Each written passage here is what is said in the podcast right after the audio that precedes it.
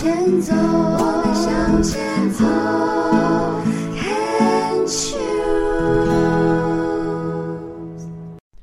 牵手之声，跟着佩霞学快乐。从上一次节目做完之后，我就开始准备出国。我现在人在 Massachusetts 麻省，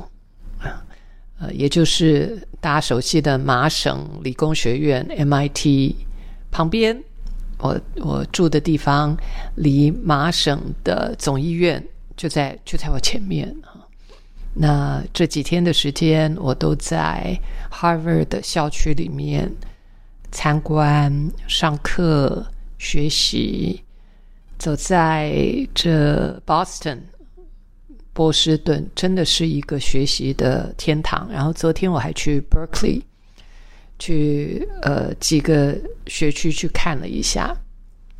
有很多感触。那这一趟来美国刚开始的时候，我先到我女儿那里，我女儿在芝加哥，那在那里。第一次我感受到跟加州的不同啊，加州有加州的文化，呃，芝加哥有芝加哥的文化。那当然有很大的一部分是透过我女儿的介绍，因为她现在人在那里。由于她很喜欢芝加哥，她喜欢那里的人，那里的人文，所以她也特别提到了说，在那里她发现，在芝加哥的人好像似乎更。有耐心，就有一点点像啊，呃，我们住在台北，那台北以外的地方，当他们在看台北人的时候，是看起来会觉得不太一样的。呃，当然，因为竞争比较激烈，所以整个步调是不同的。这也就呃，如果把它放到美国这边来的话，就会发现说，哦，加州真的是大多数的职场。职场还有人跟人之间的关系，的确是比较功利一点啊，没什么好坏，反正就是不太一样。而从我女儿的口中，我也听到说，好像她觉得这里的人好好好好哦。那工作的态度也不一定完全是呃这个结果论啊，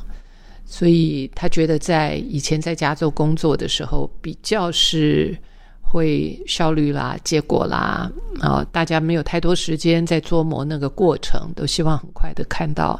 呃，他们要的结果。呃，时间是快速的，时间是珍贵的，是宝贵的。那这些我们都可以理解啊。所以听到我女儿的分享之后，当我听到她说之后，就开始去体验看看。那的确，呃，当我在芝加哥，而且我女儿住的地方是比较。呃，郊区一点，所以在那里的人的确放松很多。那比较放松，就会很多。我觉得身体的体态上也都不一样啊，就是整个人是比较 relaxed 的。那不像在东西岸的，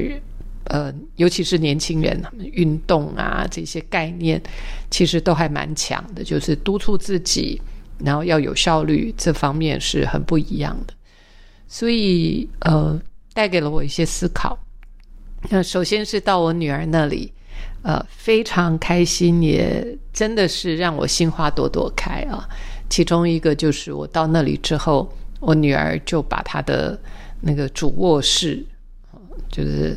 她把她自己的主卧室，她跟她未婚夫啊，就把他们的主卧室让我住。这件事情，嗯，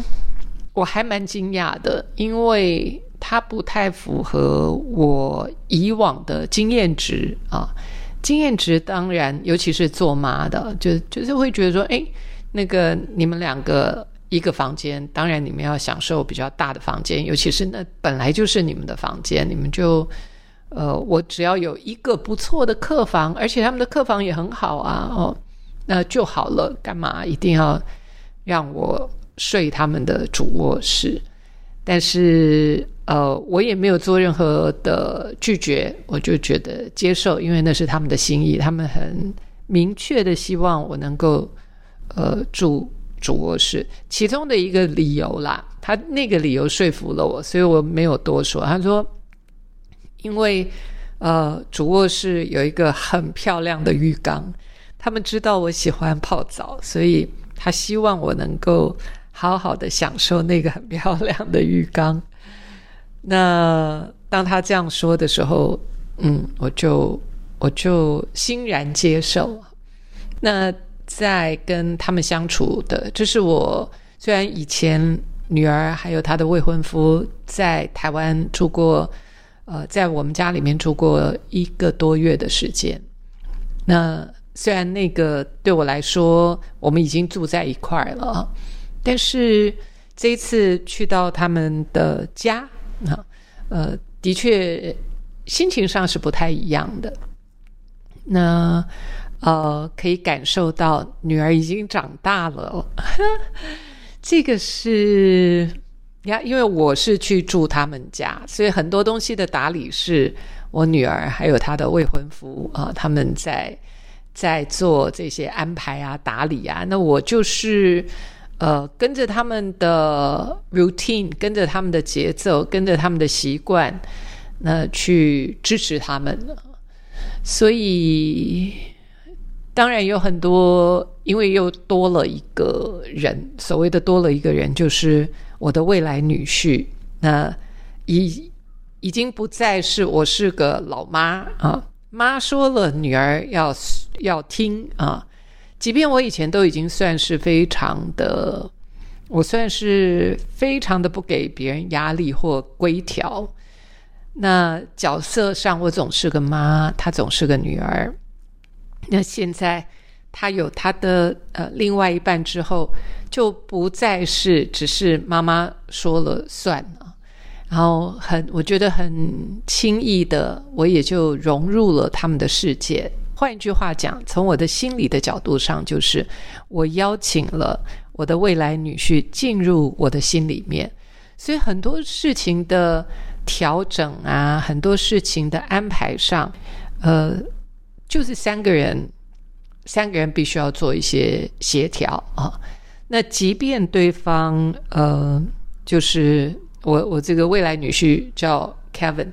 即便 Kevin 没有太多的意见，就是他个性也非常的好，真的是很好的个性。我女儿也是，她也是，都是很好的个性的人。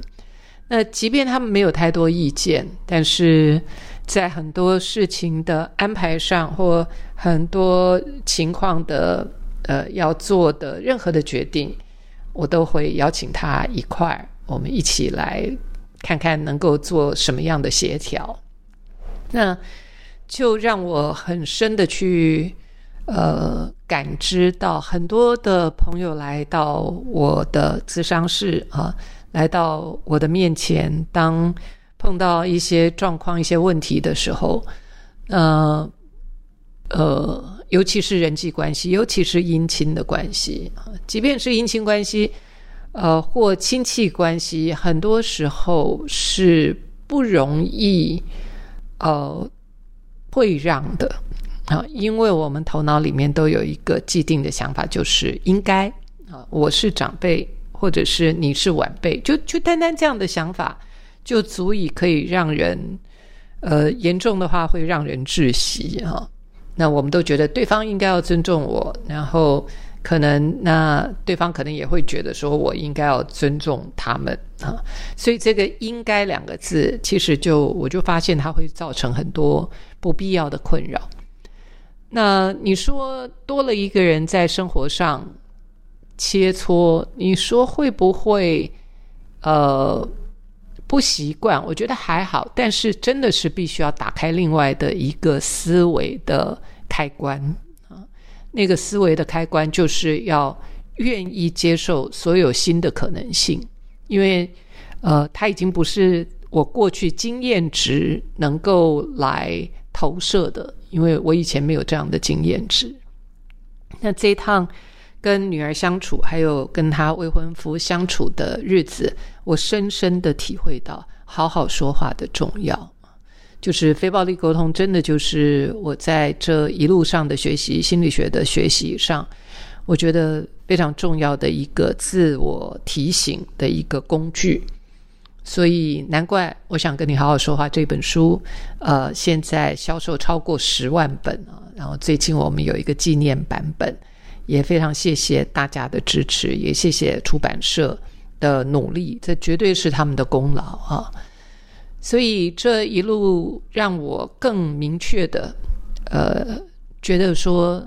我这么一路来在推广好好说话，甚至于